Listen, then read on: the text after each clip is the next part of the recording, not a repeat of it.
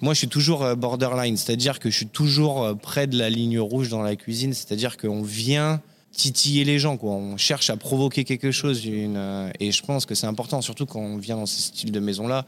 Oui, on est sûr qu'on va être bien reçu, qu'on va bien manger, mais il faut apporter une valeur ajoutée. Et je pense que nous, on est là aujourd'hui, et c'est pour ça qu'Alain Ducasse nous fait confiance aussi, c'est que de provoquer aussi.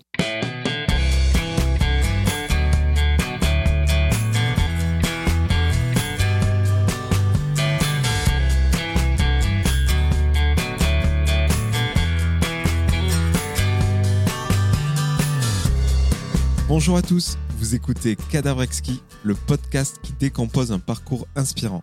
Pour ce nouvel épisode, je reçois un des plus grands talents de la gastronomie française. Après avoir fait ses armes au Louis XV de Monaco et au Plaza Athénée de Paris, il succède à Jocelyn Erland comme chef exécutif du restaurant doublement étoilé, le Meurice Alain Ducasse. J'ai le plaisir d'accueillir Amaury Bourg.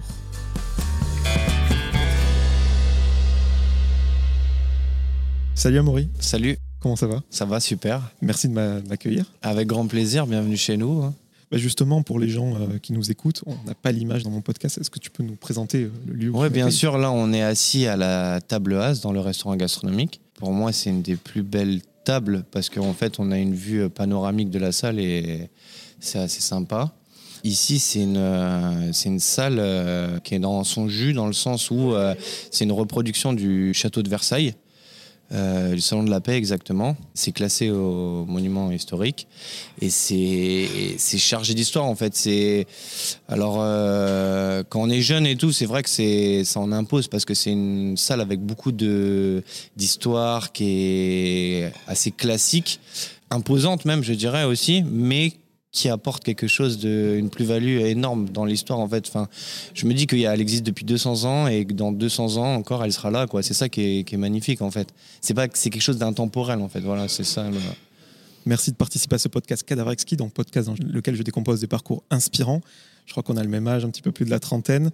Et toi, tu es le chef du restaurant Le Meurice Alain Ducasse. Exactement. Du coup, ta présence dans mon émission euh, faisait euh, vraiment sens.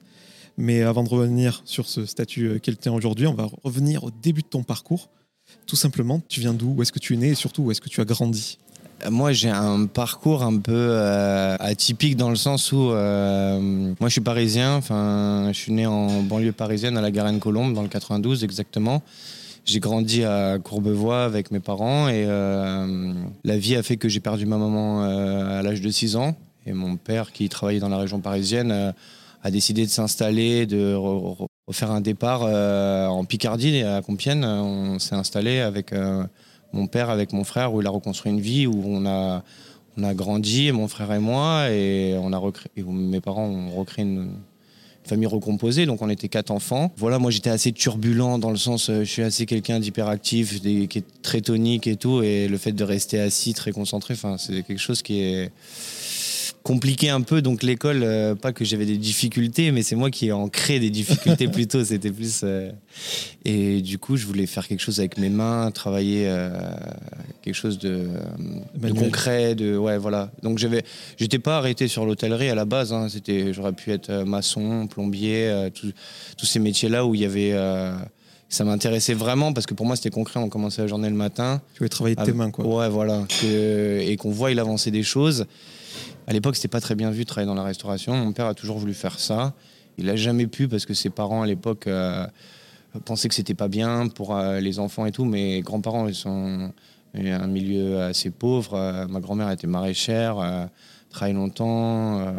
on vient d'une famille normale. hein. Je, manquais de rien et tout, mais je veux dire, il a, c'était pas quelque chose. et mon père aimait ça, lui. Au contraire, il a fait autre chose, mais quand il recevait les gens, il y avait toujours ce plaisir de cuisiner, de faire. euh, et je voyais les gens qui étaient heureux et tout. Donc euh, je me suis dit, euh, mon père, c'est quelqu'un qui est un, peu insatisfait tout le temps, qui est, jamais content. Donc j'ai dit, bah, je vais faire plaisir à mon père, au moins pour toutes les fois où j'ai. fait des conneries et j'ai dit bon bah pourquoi pas l'école hôtelière? Et puis il y a eu ça et puis il y a aussi on a eu une, j'ai une éducation avec une valeur de l'argent où pour avoir quelque chose, l'argent de poche ou quoi, il fallait travailler. Donc le week-end, souvent, mon, à partir de 14 ans, quand tout le monde voulait, euh, tous mes copains avaient de l'argent, bah moi il fallait que je travaille pour avoir un peu d'argent. Pour, euh, Pour le scooter Scooter, ouais, je voulais, je voulais un scooter. J'ai fait chier mes parents avec ça euh, longtemps et sortir quoi quand on sortait boire des coups ou quoi. Et donc du coup, moi, je travaillais dans un. J'ai commencé dans une boucherie où c'était la chose la plus simple parce que voilà, je faisais la plonge, je faisais les saucisses, je débarrassais, je donnais un coup de main. Je faisais pas grand chose de technique, mais j'étais une petite main là-bas et ça m'a beaucoup plu. J'ai rencontré des gens et quand je suis re- rentré à l'école hôtelière, ça m'a permis de commencer à faire des stages un peu dans chez certaines personnes que je connaissais, que j'avais déjà euh, travaillé. Et c'est vrai que l'école hôtelière, euh, j'ai eu une révélation parce que c'est vraiment quelque chose qui m'a qui me captivait en fait. J'ai rencontré des gens, des professeurs, surtout sur la plus sur la partie technique et pratique en fait qui m'ont captivé en fait. J'ai en fait moi j'ai besoin de gens qui m'apprennent des, des choses en fait. Moi le théorème de Pythagore à l'époque euh, je me disais à quoi ça me servir dans ma vie quoi. Les les fractions les puissances euh, je me disais à quoi non mais c'est vrai c'est quelque chose que je me disais Comment ça, le cosinus, ça te sert pas au ouais, quotidien je, me disais, mais calcul de TVA, ça m'intéressait plus en maths, quoi. Les, les produits en croix, les choses comme ça, c'est vrai, c'était pour moi, c'était plus concret, quoi. Parce qu'il y avait une, euh, application qui était concrète. euh, Et, chemin faisant, j'ai eu l'opportunité de, rencontrer des gens et de faire un stage euh, en fin d'études et de partir à Monaco Louis XV. En tout cas, ce que tu disais, c'est vrai. Moi, je me souviens quand on a 18 ans, même plus jeune, et qu'on doit s'orienter, ceux qui partent en cuisine, et j'en parlais justement avec le chef Maurice Sacco, qui était un des invités du podcast, la cuisine, c'est une voie de garage. Vraiment, euh, c'était assez mal vu. Et quand on voit maintenant comment la tendance Ouais, tendance, elle change. euh, Exactement. En fait, euh, à l'époque, moi, je me rappelle, j'étais, je me suis fait virer de plusieurs écoles et à la fin, mes parents m'ont envoyé dans un pensionnat à Amiens.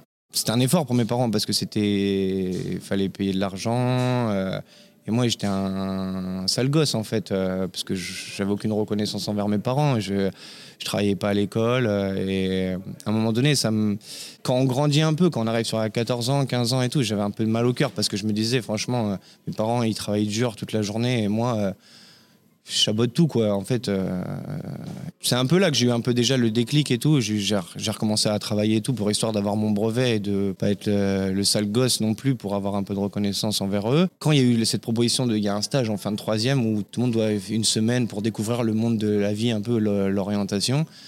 Bah, moi, j'étais le seul à faire de la cuisine. Tout le monde allait chez un avocat, un pharmacien, un truc, un machin. Euh, Tout le monde me regardait un peu. Mais qu'est-ce qu'il fait celui-là il... Tout le monde était en observation, toi, t'avais vraiment les mains dans le cambouis. quoi. Cinglé. Ouais, mais au final, je pense que je me suis. Enfin, il faut, enfin, il faut tout pour faire un monde, mais je pense que. et aujourd'hui, on le ressent parce que le personnel en salle, en cuisine, en hébergement, euh, l'hôtellerie-restauration. Ils recherchent en permanence. Nous, aujourd'hui, on recrute en permanence du, des, des gens, quoi, en fait. C'est. Justement, sur la formation, il y, a, il y a des jeunes, beaucoup de jeunes qui nous écoutent. C'est quoi la différence entre une école hôtelière et un CAP cuisine? Bah, école hôtelière, il y a plusieurs. En fait, école hôtelière, c'est il y a plusieurs parcours en fait. Il y a CAP, BEP, bac pro, BTS à l'époque. Enfin, moi, quand j'y étais, je pense que ça a changé un peu les noms, mais c'est un peu la, la même chose. Mais euh, moi, au début, mes parents voulaient que je fasse un que j'ai un bac.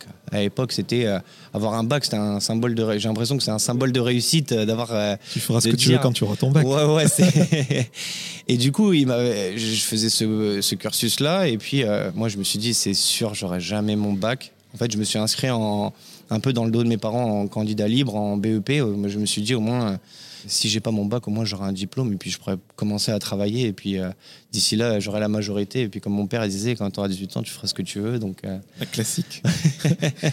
tu l'as dit, tu as atterri à Monaco au, au restaurant euh, Louis XV d'Alain Ducasse déjà. Est-ce exactement. que tu peux nous raconter ce- cette première expérience? J'ai eu la chance de partir là-bas et pour moi c'était euh, c'était une découverte en fait. Je partais de la campagne, j'étais à l'école hôtelière à Soissons dans l'Aisne en Picardie et à, Montré- à une ville assez rurale euh, tout ça et je suis arrivé à Monaco en plein pendant l'été où euh, bah c'est autre chose Monaco c'est C'est vrai que à Disney, quoi. Ouais, ouais, c'est un autre monde, quoi. C'est le soleil, euh, les belles voitures, les hôtels de luxe.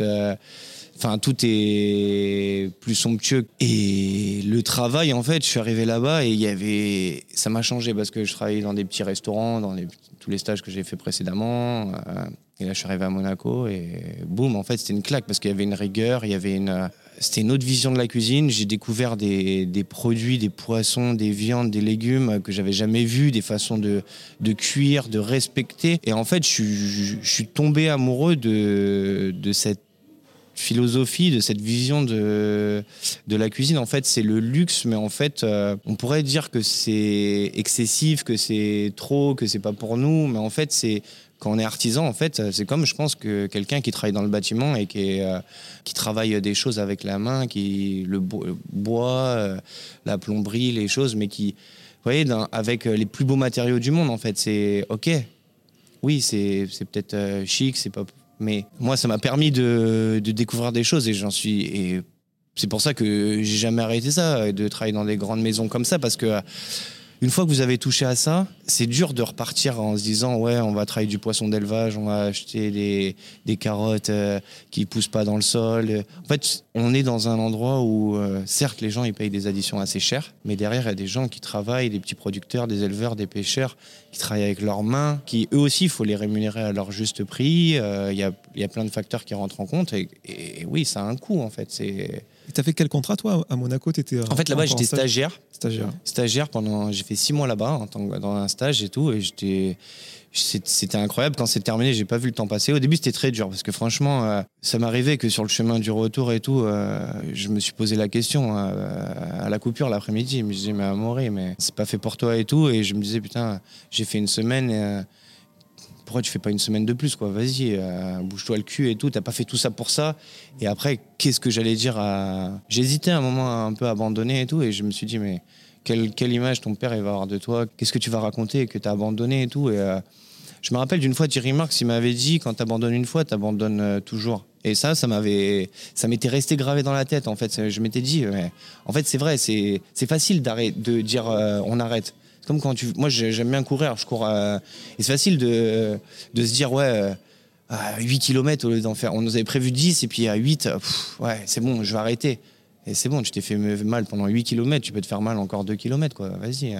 C'est ça, en fait, c'est ça, des fois, la souffrance, en fait, c'est c'est de la bonne souffrance. Et je me suis fait, je me suis fait mal, et au bout de, de un mois et demi, deux mois, je m'y suis senti intégré, en fait. Il y avait une adaptation, je pense, et quand elle s'est faite, euh, bah, c'est bon, le déclic était fait. Tu te voyais plus ailleurs après? Ouais, ils m'ont proposé de rester. Moi, il me restait un an de terminer mes études, donc je suis remonté. Après ça, j'ai décidé que je voulais rester euh, sur Paris, je voulais pas redescendre dans le sud parce que j'étais bien, et ça me plaisait Paris et euh, j'ai eu la chance que mon chef là-bas, Pascal Bardet, il m'envoie, euh, il appelle Christophe Moret au Plaza Athénée et, et c'est là qu'ils m'ont proposé une place en, en septembre où j'ai commencé en septembre euh, là-bas. Et t'as commencé à quel poste? Euh, J'étais troisième commis. Est-ce que tu peux nous dire justement la, la hiérarchie un petit peu Ouais, dans ces maisons-là, en général, c'est troisième commis, deuxième commis, premier commis, demi-chef de partie, chef de partie, sous-chef, chef adjoint et chef de cuisine. C'est vrai qu'il y a un côté un peu militaire, hiérarchique et euh, euh, rigueur, mais c'est en fait c'est bien parce que nous, euh, en cuisine, chacun sait ce qu'il a à faire. En fait, c'est pas on est dans un travail de perfection, de précision, et c'est pas tout le monde touche à tout. Il y a le temps d'une formation, d'un apprentissage. On peut pas dire client, bah désolé, ce soir on a loupé la cuisson parce que c'est l'apprenti qui a fait la- les cuissons ça ou les sauces. non.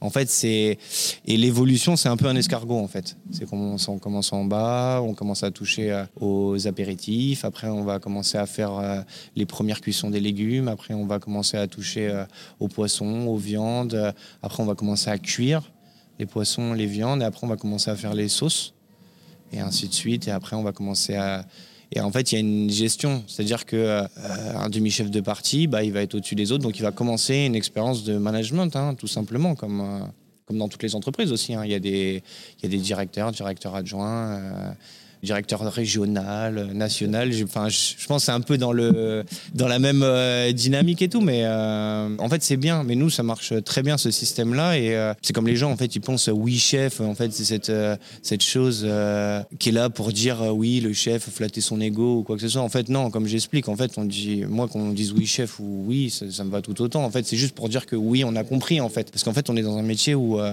on peut pas reporter les choses, en fait. C'est dans l'instantané. Le service, c'est c'est boum boum boum quoi il faut y aller quoi les clients euh, ça ça faut que ça déroule en fait s'il y a un grain de sable dans l'engrenage bah il y a tout qui déraille et nous en fait ça veut dire qu'on a compris si quelqu'un ce qui peut arriver ils disent non euh, j'ai un problème euh, je préfère que quelqu'un dise non chef Ça veut dire que voilà, il y a une Il faut alerte. communiquer. quoi. Voilà, la communication, c'est important.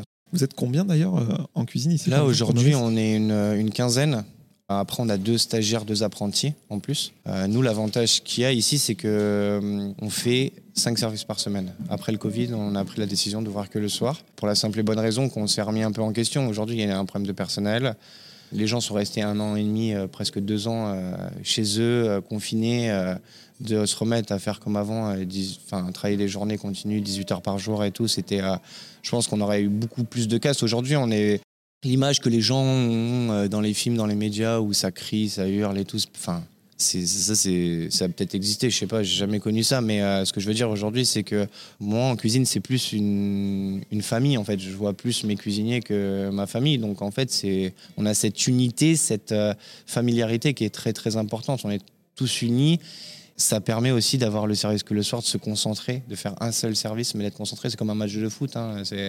C'est pas de jouer tous les jours. hein. Les joueurs de foot, euh, ils jouent une à deux fois par semaine, hein, pas plus. Donc, euh, et c'est déjà beaucoup pour eux physiquement. Donc, il faut prendre en compte que c'est pas dans un souci de confort, mais c'est plus dans le confort du client en fait qu'il ait une intention, que le serveur il soit en pleine forme, qu'il soit bien réveillé, qu'il soit pas fatigué parce qu'il a fait le service du matin jusqu'au soir. Qui est... Ça va le soleil?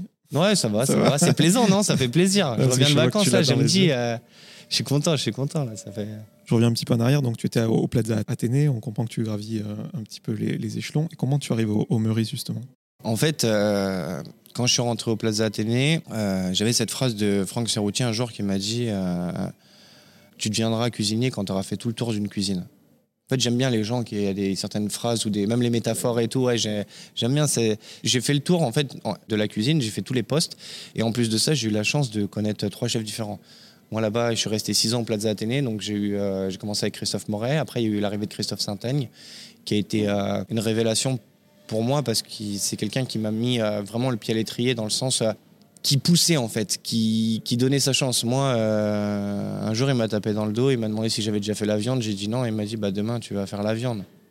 Alors que c'était un des postes les plus convoités de la cuisine. J'avais 23 ans. Il avait pas peur en fait. Il m'a donné confiance. Je pense que quand on est jeune, des fois, on a ce, ce problème de ne pas avoir confiance en soi, de se dire que c'est trop beau, c'est pas pour nous, on n'en est pas capable. Et en fait, je pense que dans la vie, des fois, on a besoin de quelqu'un qui vous pousse qui dit vas-y, vas-y, vas-y, vas-y. Et ça a été le cas avec Christophe Saint-Aigne. Ça m'a, ça m'a ouvert en fait. Avant, j'étais plus une coquille d'huître euh, fermée, très stressée, euh, qui n'était pas libérée. En fait, des fois dans la vie, il faut juste un déclic, quelqu'un qui vous aide à, vous libérer. Et c'est ce qu'a fait Christophe Saint-Aigne qui m'a, permis de me sentir moi-même en fait, d'être libre. Et après, bah, tout s'est enchaîné. Ça a fermé pour travaux. Euh, Romain Médère est arrivé avec un nouveau concept, la naturalité. Donc j'ai fait un an euh, d'ouverture avec, euh, avec lui. Et malheureusement, bah, j'avais fait tout le tour de la cuisine, donc j'avais pas de place d'évolution. Et ça faisait six ans que j'étais au Plaza. j'avais envie de changer, j'avais envie de bouger, j'avais envie de. Je pense qu'il était temps pour moi de de pas rester sur mes acquis, d'avancer en fait. Et euh, j'ai eu la chance de partir avec euh, à la Maison Lasserre où euh, chef Alain Ducasse avait un contrat de consulting là-bas. Je parti avec Adrien Trouillot euh, en tant que chef adjoint là-bas avec lui et c'était c'était une révélation pour moi parce que j'ai j'ai passé un cap de cuisinier à un peu manager, sous-chef, la personne qui va être là, les commandes, la création. C'est une autre approche et tout, et qui m'a laissé beaucoup de cartes blanches, beaucoup de liberté vis-à-vis de ça et tout. Et c'était, un, un grand moment pour moi. Et, après, euh, au bout de deux ans, ça s'est arrêté. On m'a proposé de venir là quelques temps au, au Meurice, donner un coup de main à Jocelyn. Et finalement, bah, ça fait euh, six ans bientôt que je suis ici. En fait, je devais rester que six mois et ça fait six ans. Et tu étais à l'aise justement avec cet aspect euh, management qui est peut-être pas naturel à, à la Au base début, au début, c'est dur parce que franchement, euh, on est jeune. On... Quand on est jeune, on veut impressionner, c'est-à-dire qu'on veut en imposer, on veut montrer de quoi on est capable, dans le sens de la création, dans les choses comme ça. Après, moi, j'ai compris très tôt que pour le management, en fait, pour avoir le soutien des équipes, il faut être euh, respectable. Quand vous êtes respectable, vous êtes respecté. C'est-à-dire que il faut être là le matin avec eux, il faut être là le soir avec eux, il faut être présent dans sa cuisine, il faut montrer qu'on sait faire avant de dire tu as mal fait, ça va pas, c'est de la merde. Bah, il faut être capable de le faire. Et ça, c'est important en fait, parce que voilà, la personne, quelqu'un qui vous montre qu'il sait le faire et que vous, vous n'avez pas le faire, vous dites euh, ouais, ok, bon, pas trop de choses à redire. Que si lui sait faire et vous, vous savez pas faire, là, c'est plus compliqué à affirmer votre. Il faut être un leader, en fait. faut être un meneur. faut être quelqu'un qui, qui emmène les gens vers le haut, en fait. Faut... C'est compliqué parce que chaque personne ne réagit pas pareil aussi. Quand on fait partie des grosses brigades, on est presque une vingtaine. Tout le monde n'a pas le même tempérament, tout le monde n'a pas le même Une personne caractère. susceptible que tu peux abattre en disant juste un truc. euh. Ouais, après, euh, aujourd'hui, j'ai cette faculté à arriver à gérer en fait les, personnages, les sensibilités. Puis on se connaît depuis pas mal de temps. On est tous des jeunes. La moyenne d'âge dans la cuisine, c'est 22-23 ans. Puis euh, heureusement, tout ce qu'ils ont, tout ce qu'ils font, je l'ai déjà fait avant eux, donc je sais qu'est-ce qui est faisable, ce qui est pas faisable, ce qui est réalisable ou pas réalisable. Faut pas qu'on devienne non plus des enfants gâtés en se disant euh, oui, euh, se plaignant tout le temps quoi. Je veux dire, on est dans une chance, on a une chance quand même euh, dans une super maison euh, avec Alain Ducasse euh, au Meurice, avec des moyens qui sont plus que nécessaires. C'est ça qui est. Tu l'as dit, tu étais le second du chef Jocelyn Arlan. Ouais. Et Alain Ducasse t'a choisi, du coup, pour prendre la relève après son départ, à à peine 30 ans, un peu plus de 30 ans. Ouais, exact. Comment tu as reçu la nouvelle déjà et... En fait, tu euh, alors, moi j'étais super heureux parce que c'est le, le- le but de tout le monde dans une vie, hein, de se dire euh, on a envie d'être chef dans une maison comme ça, euh, d'être euh, au top en fait. hein. Franchement, c'est tout le monde a envie d'être dans la Ligue des Champions. Quoi. Personne n'a joué en. C'est bien quand on est amateur, on veut jouer en, le week-end avec les copains, mais nous on a envie de. Quand on a fait que ça. Parce que moi, ma vie, ça a été que ça. Après l'école, j'ai travaillé que dans des grandes maisons. On a envie de rester dans, dans ça, en fait. C'est et moi, j'étais j'étais fou parce que je me suis dit, euh, c'est une dinguerie, quoi. J'ai eu la, en fait, j'étais là au bon endroit au bon moment aussi. Hein. C'est pas, j'étais là avec Jocelyn pendant cinq ans et puis bah boum, voilà. euh, le chef a pensé à moi que euh, Au final, peu importe où tu étais, tu étais toujours quelque part sous l'égide Alain Ducasse. en fait j'ai Donc il a un œil sur toi depuis. Exact, exact. depuis Et il y 15 a- ans, quoi. en fait, moi, j'ai, en fait, j'ai cette fidélité avec Alain Ducasse parce que je suis amoureux de sa philosophie, de sa vision. En fait, j'aime cette, j'aime ça. En fait, c'est pour ça que je le suis euh, depuis toujours. En fait, j'aurais pu partir.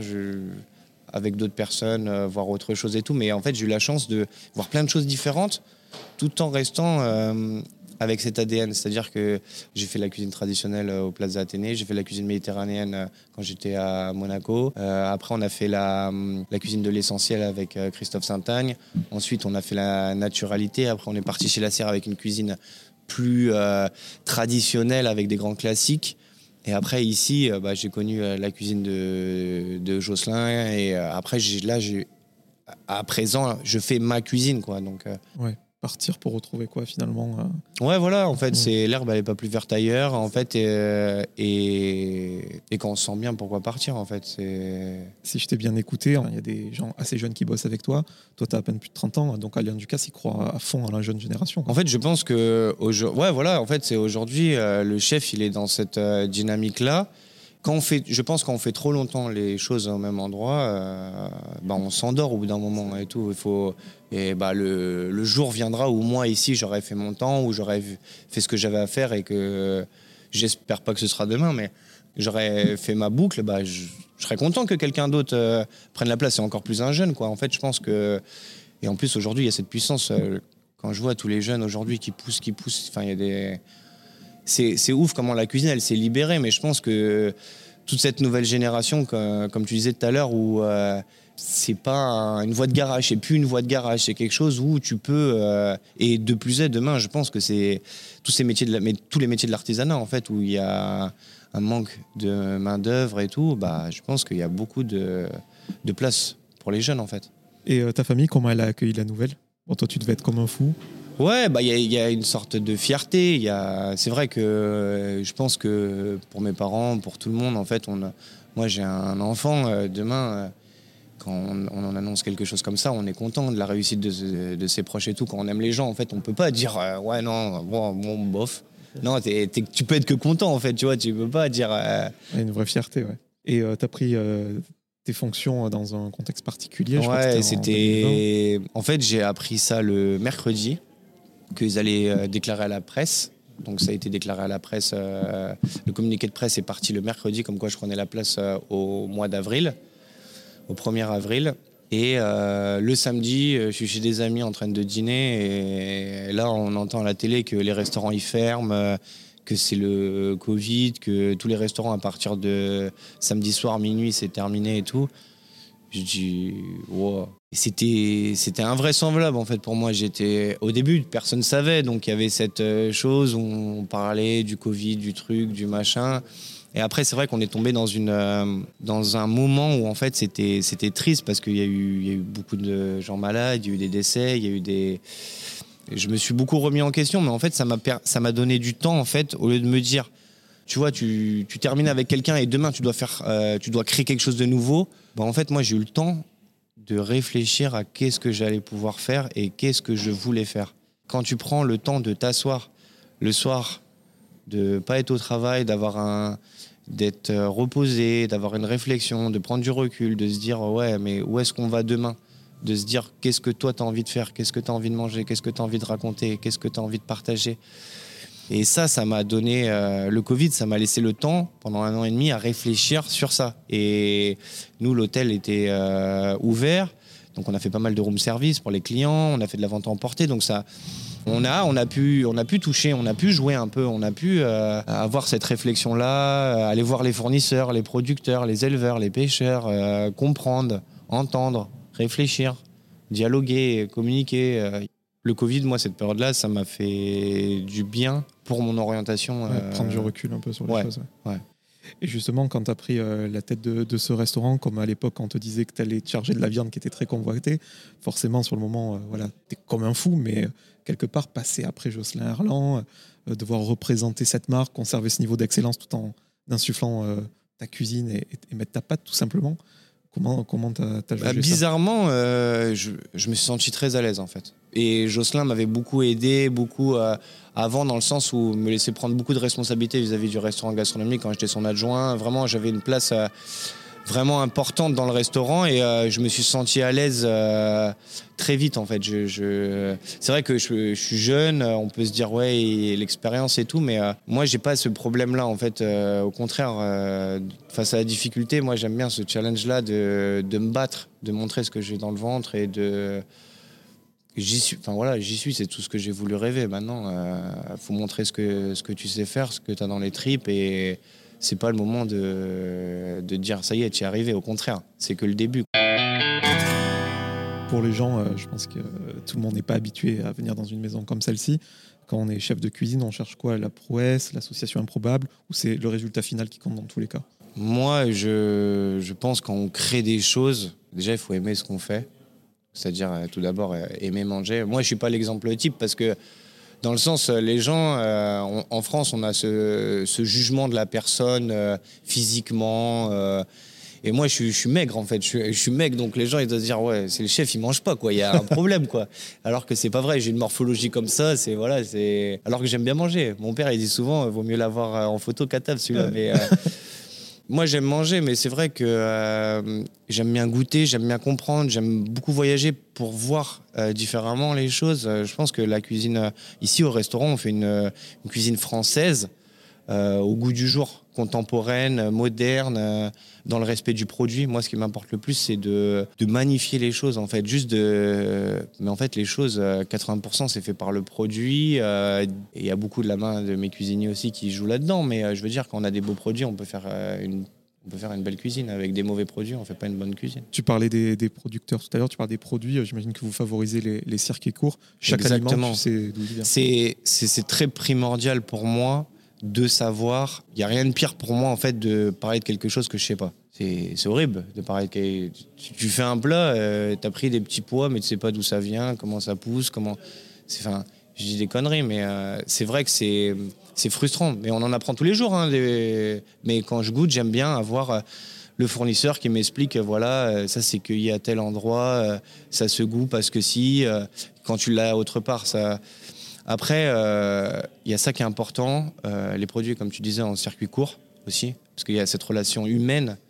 Euh, je pense qu'il ne faut pas qu'on perde. C'est vrai qu'aujourd'hui, bah, avec Internet, avec la technologie et tout, avec une application, tu peux ouvrir, tu peux commander ce que tu veux, ça vient de Rungis, ça- c'est acheté en gros. euh, tout d'un coup, tu peux avoir toute ta commande qui est livrée le lendemain matin et tout.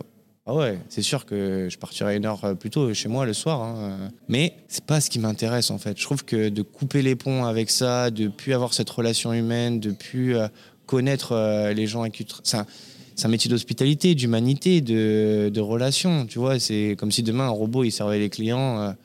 Euh, c'est plus la même, c'est plus la même ambiance, tu vois. Enfin, je sais pas, c'est pas. Moi, pour moi, c'est un truc de, de, partage, de convivialité. Puis voir le gars qui te parle de son huile d'olive, j'imagine que fort de la discussion, ça te donne des idées d'association. Euh. Ouais, il y a, y, y a, tout en fait. Et après, quand tu vois les choses, moi, j'ai emmené beaucoup mes cuisiniers voir les gens parce qu'en fait, tu as un respect aussi. Il y a ça qui est primordial. Aujourd'hui, euh, tu prends le truc, ça te va pas, tu, enfin, T'as été, j'ai été comme tous les cuisiniers à dire ouais ça c'est pas droit, c'est pas pas dans la poubelle. Et question de, de néophyte, est-ce que vous avez comme au foot des détecteurs qui vont voir un petit peu les produits qui se fait euh, en région ou c'est vraiment les fournisseurs qui viennent vous les présenter peut-être euh, Alors ça marche? Alors il y a beaucoup de paramètres. Après quand moi honnêtement euh, j'ai pas le temps d'aller au marché tous les jours, d'aller voir les trucs, c'est pas possible. Ça, c'est à la télé ou dans les. Mais moi, j'ai pas. Franchement, c'est rare. Ou alors, c'est quand euh, je me déplace en vacances ou en week-end et que j'ai l'occasion d'aller voir un, fournisseur, un producteur. Après, nous, on a beaucoup de gens qui, viennent ou qui nous envoient des choses. Bah, tiens, euh, moi, j'ai plus cet échange-là. Aujourd'hui, je fais pas la cuisine avec les produits que je veux. C'est les fournisseurs qui me disent tiens, Amaury, euh, là, en ce moment, on commence l'asperge ça commence. Euh, d'ici une semaine, on sera à pleine maturité. Tu, peux commencer à réfléchir à qu'est-ce que tu voudrais faire. C'est plus cette relation-là aujourd'hui. Je pense qu'on a assez pillé la nature et je pense qu'aujourd'hui, il faut être euh, à l'écoute de la nature dans le sens. Euh, c'est pas un discours écolo que j'ai dans le sens oui. c'est plus un discours en disant je pense qu'il faut commencer à préserver un peu les choses, utiliser les produits à la juste saison, là où ils sont vraiment bons en fait. Il faut arrêter de, s'obstiner à, prendre des produits euh, en se disant euh, parce que ça n'a pas de goût en fait. Ça, après les gens ils ont ils ont plus de repères en fait. Ils ont plus de repères, ils savent plus le goût des choses. Et moi aujourd'hui c'est ce que je veux, c'est euh, mettre les produits en avant et pousser les aspérités en fait. Une endive c'est amer, un citron c'est acide quand on utilise euh, des goûts euh, fumés, bah, il y a vraiment un goût de fumée. Euh, voilà, c'est ça qui est intéressant. Il y a ce, quand on utilise des produits épicés, bah, ça pique. Moi, je suis toujours borderline, c'est-à-dire que je suis toujours près de la ligne rouge dans la cuisine, c'est-à-dire qu'on vient titiller les gens, quoi. on cherche à provoquer quelque chose. Et je pense que c'est important, surtout quand on vient dans ce style de maison-là.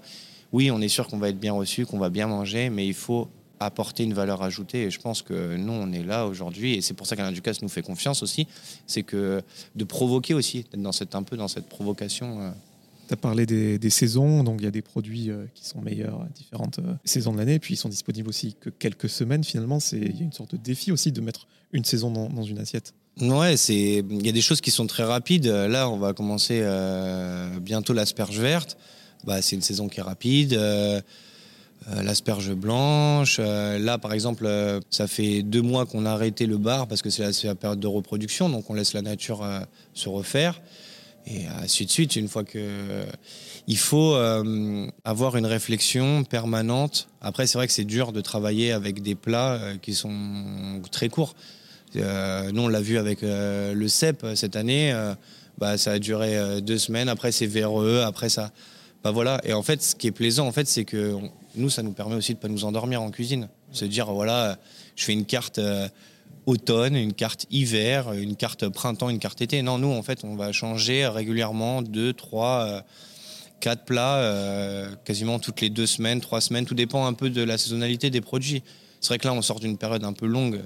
L'hiver, avec toutes les racines, les tubéreux et tout, c'est vrai que là, on commence à... c'est vrai que c'est une période un peu longue. Mais voilà, en fait, euh, il faut respecter la nature, euh, respecter la saisonnalité. Je pense que c'est important.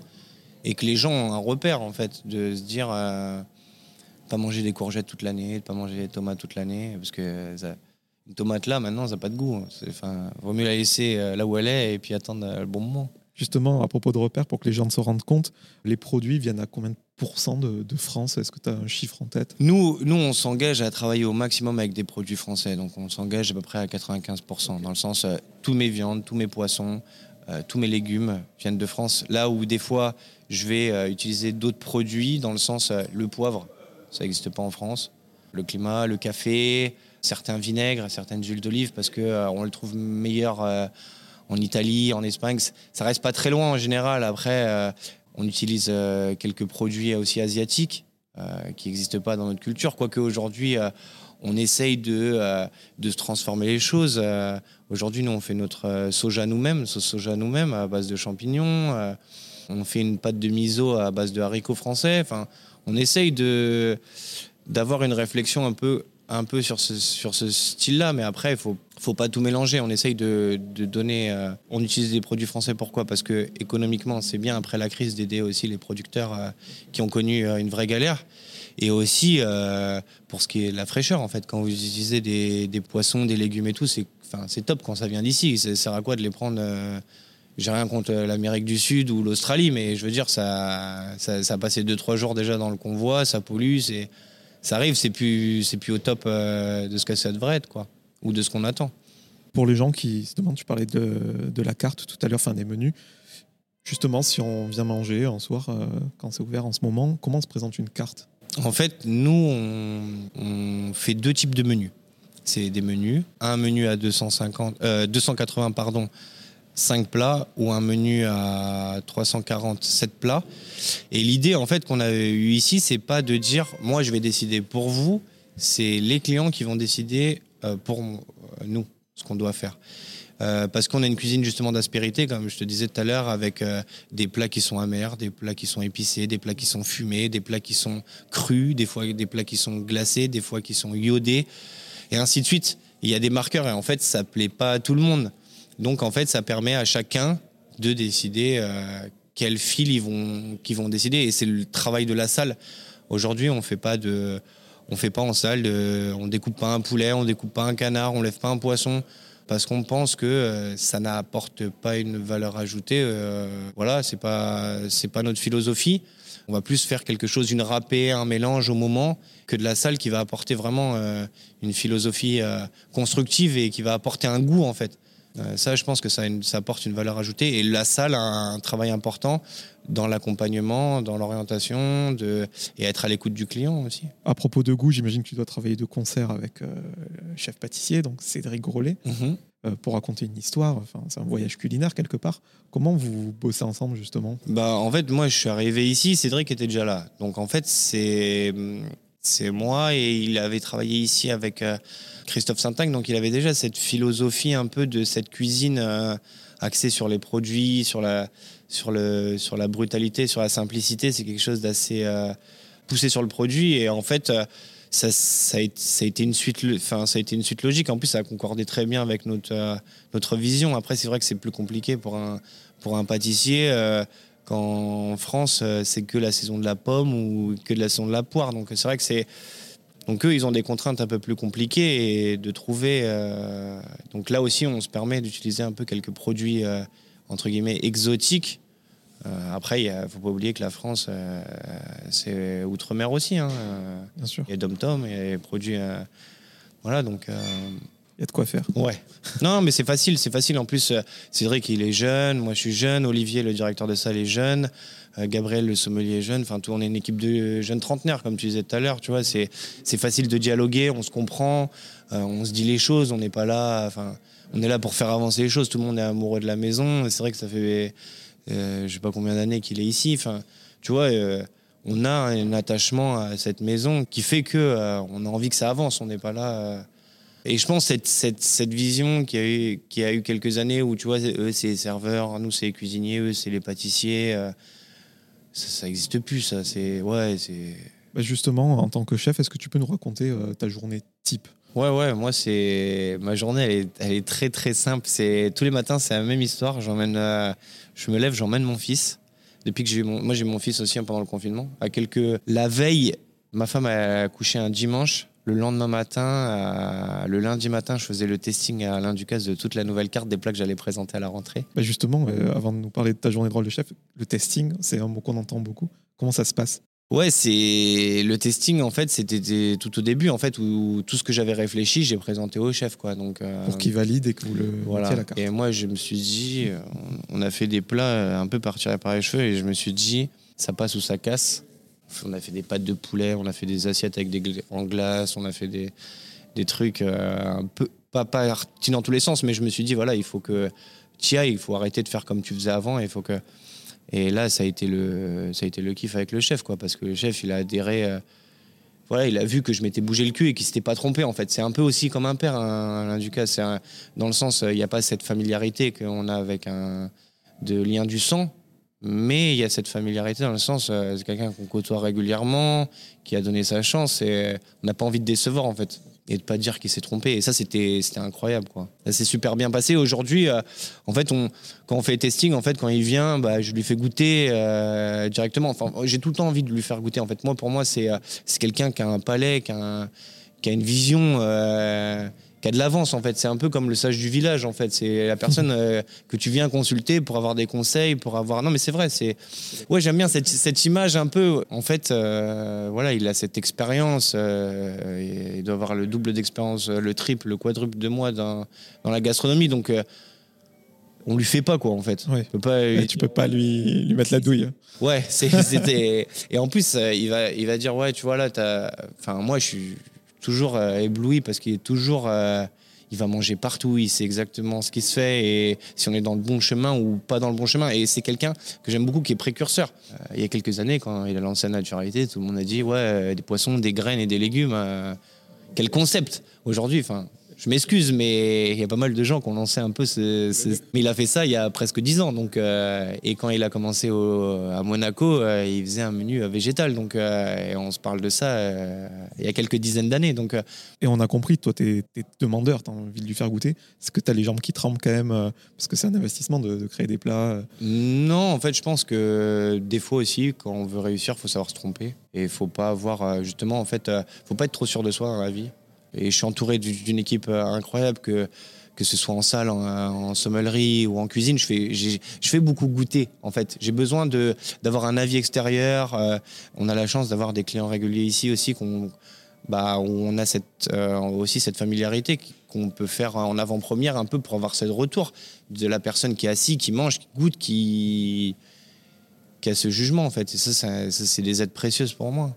J'en reviens à ta journée euh, type. Ouais, alors du coup, tous les, se ma- passe? tous les matins, moi, euh, vu que je travaille le soir, je- le matin, c'est le moment avec moi et mon fils. Donc, euh, j'emmène mon fils euh, tous les matins chez la nounou.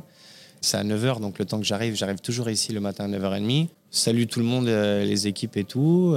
Petit café pour bien démarrer. Et ça, c'est l'essence dans le moteur, le star pilote un peu pour démarrer la, la journée et que les yeux soient bien ouverts. Et puis euh, après, on regarde un peu les produits, les arrivages. Moi, j'ai- j'aime bien regarder euh, ce qu'on a reçu, s'il y a un problème, parce que euh, on travaille avec des produits frais qui arrivent euh, régulièrement. Donc, on négocie jamais les prix, nous, ici, mais on veut toujours que la qualité soit au top. Donc, c'est pour ça qu'il y a cette relation avec le fournisseur. Et j'aime bien voir les produits toucher, voir comment c'est. Après, avec mes adjoints, on travaille beaucoup sur les essais, sur ce qu'on peut changer perpétuellement, qu'est-ce qu'on peut améliorer, qu'est-ce qu'on peut. Est-ce que ça marche? Goûter. Et on reçoit beaucoup. Le matin aussi, j'ai souvent des rendez-vous avec des, justement des fournisseurs, des gens qui viennent euh, pour voir. Et après, on avance sur la, sur la mise en place. Moi, j'aime bien être en cuisine. J'ai ce problème-là de rester un peu dans la cuisine. J'ai du mal à me mettre euh, toute ma partie, euh, ouais, toute la partie administrative et tout. J'ai un peu du mal à, à, mais à aller sur l'ordinateur et tout. J'ai la chance d'a- d'avoir Sacha et la, mon assistante qui m'aide beaucoup là-dessus parce que c'est. On un pensait pas que tu faisais ce genre de tâches, par exemple. Ouais, il y a, beaucoup de après il y a beaucoup de travail parce qu'il y a beaucoup de réunions, il y a beaucoup de budget, il y a beaucoup de. Moi, je m'occupe de tout l'hôtel aussi ici, donc euh, ça demande un, travail monstre. Après, j'ai de la chance d'être bien entouré et bien accompagné, donc. euh, ça m'aide beaucoup dans, la sens, euh, dans ce sens-là. Et après, bah, c'est le service du soir. Donc, on ouvre le restaurant. 18h, nous, on, va, on mange. 19h, on ouvre les portes du restaurant. Et après, c'est parti jusqu'à 22h, 22h30. C'est là où je commence à. On a terminé d'envoyer la partie salée, que je commence à aller faire le tour des tables euh, en salle Ah tous ouais, les soirs. passes, euh, Ouais, tous les soirs. euh, en fait, c'est hum, quand on a rouvert. Un jour, je discute avec un, un client et il disait en fait, euh, il parlait beaucoup et il disait euh, aujourd'hui, euh, les gens ont besoin des Français. Avant, c'est vrai que nous, on avait beaucoup de touristes, beaucoup de choses comme ça. On- un client, c'était un client et euh, on s'en occupait bien, mais euh, il n'y avait pas cette, euh, cette proximité. Et, en fait, les Français, ils il faut qu'ils soient chouchoutés. C'est vrai qu'ils aiment bien. moi, j'aime bien passer aussi voir le retour. En fait, ça m'a intéressé de savoir. je demande toujours de voir les retours des clients, des assiettes. Comment c'est alors? Ça a plu? C'est quoi? Suis un peu chiant même avec ça, à demander à tout le monde alors qu'est-ce qu'il dit et tout. Et du coup, un jour, l'an- l'ancien directeur de la restauration, il dit bah vas-y, va en salle, va leur demander au lieu de nous poser la question. Euh, et moi, je me suis, enfin, je me suis pas dégonflé au début. C'est vrai que c'est un peu, euh, on arrive dans la salle euh, qui est grande, il y a 14 tables. euh, et c'est assez imposant et on rentre et euh, moi vêtu tout de blanc à aller à chaque table bonsoir Amaury euh. et au final euh, bah c'est cool les gens ils, kiffent de ouf en fait c'est vrai que c'est cool quand tu vois le chef euh, tu peux discuter un peu parce que c'est vrai qu'il y a un mur qui sépare euh, la cuisine nous on est en, on est en sous-sol la cuisine est au rez-de-chaussée euh. donc euh, savoir cette discussion ce retour euh, quelqu'un qui peut dire ouais c'est important c'est important il faut écouter les gens la critique c'est jamais négatif c'est que positif ça t'évite d'aller sur TripAdvisor. Ouais, ça arrive, mais après, il faut pas. En fait, je- on peut pas plaire à tout le monde. On peut. Faut arrêter. En plus, ça fait mal, en fait. En fait, ça me fait mal. À... Je pense au début, je regardais beaucoup. Après, j'ai totalement arrêté parce qu'en fait, ça fait mal. Ça fait mal à nous et ça fait mal aux équipes, en fait, parce que euh, on rentre dans une spirale où euh, on se remet tout le temps en question. Puis parfois, c'est complètement gra- gratos sur Internet. Quoi. Ouais, je, sais- je, sais, je sais pas, je sais pas. Mais après, je pense que moi, quand, quand je vais manger quelque part, euh, je suis pas là pour juger. Je passe un bon moment. J'ai aimé, j'ai pas aimé, mais je garde pour moi. Quoi. Enfin, c'est mon. Puis chacun est différent. Moi, j'ai des gens qui me disent Ouais, j'ai- été manger là, ça m'a pas plu. Bah, moi, j'y suis allé manger. J'ai kiffé de ouf, en fait. Enfin, tout le monde est différent, tout le monde a un palais différent. Et c'est et c'est là d'où j'en reviens à cette carte, ce menu carte, où les gens choisissent parce que chacun a un palais différent. Moi, j'ai vu des gens ici pleurer parce qu'ils mangeaient un morceau de rhubarbe euh, confit dans l'huile d'olive. Parce que ça leur a rappelé leur enfance euh, chez la grand-mère quand ils mangeaient la tarte à la rue.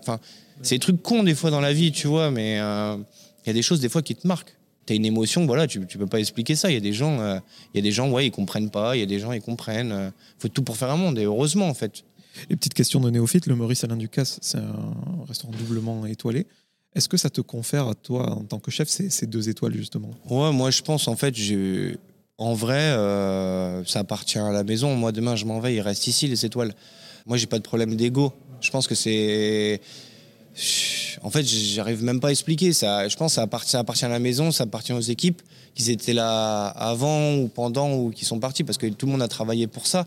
Donc pour moi, c'est un travail d'équipe. Oui, on dit, on nomme euh, le restaurant, le chef et tout, parce que c'est comme, tu vois, là, tu fais l'interview, euh, on discute tous les deux, parce que je suis un peu l'ambassadeur des cuisiniers. On va pas être 20 à parler autour euh, d'un micro.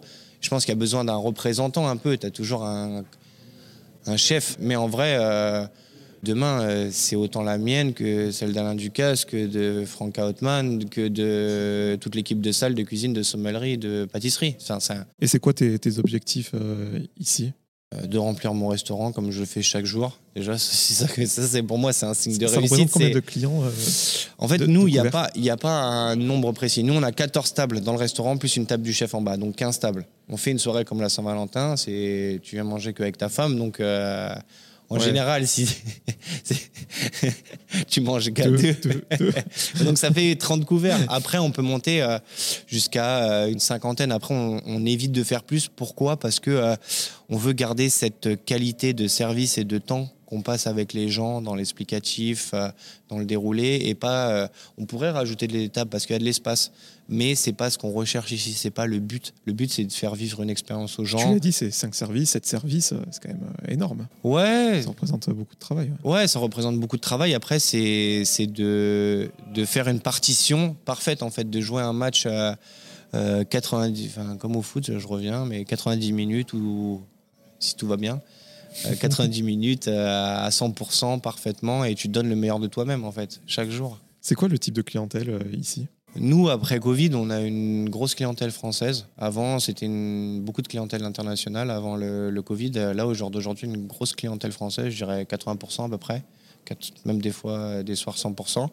Il y a de tout, en fait. Il y a des jeunes euh, comme il y a des anciens. Il y a des gens qui ont, qui ont envie de se faire plaisir euh, une fois dans l'année en se disant allez on casse la tirelire et euh, c'est notre anniversaire de mariage euh, je viens de fêter euh, la naissance de mon fils vous voyez il y a- beaucoup de gens qui viennent dans ce profil là en se disant voilà je et après il y a des gens qui sont habitués aux grandes tables qui viennent euh, goûter à l'expérience euh, et après il y a d'autres gens aussi qui dorment à l'hôtel et qui, qui viennent manger dans le restaurant de l'hôtel vous voyez tu vois il y a plein de Petite euh, question actu, ça vient de tomber, euh, le Taste of Paris.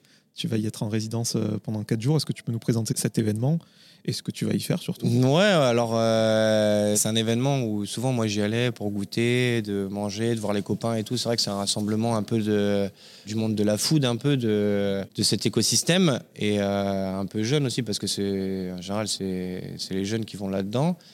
Avec Cynthia et tout, on a elle, été attaché avec ce projet-là. Moi aussi, Cynthia, c'est qui s'occupe un peu de, la communication ici à l'hôtel et tout. Et euh, c'est vrai que moi, ça me chauffait. Euh, on s'est dit euh, pourquoi pas. Et c'est vrai qu'on a, grâce à elle et tout, on a monté ce projet. Et je, suis trop content de le faire. Quoi. C'est, ça nous sortir un peu. Ça va, ça va apporter une autre vision. Parce que c'est vrai que les gens ils passent dans la rue, tu te dis le Murray c'est pas pour nous. Au contraire, moi ce que j'ai envie de dire, euh, ici il y a une brasserie où tu vas pas payer plus cher qu'au coin de la rue. Euh, euh, tu peux venir boire un cocktail au bar et rentrer ici. En fait, c'est ouvert à tout le monde. Hein. C'est pas un musée ici. C'est pas. Tu peux faire un tea time aussi, c'est cool et c'est abordable. En fait, euh, faut pas se dire c'est pas pour nous. Euh, faut oser en fait. Et nous du coup.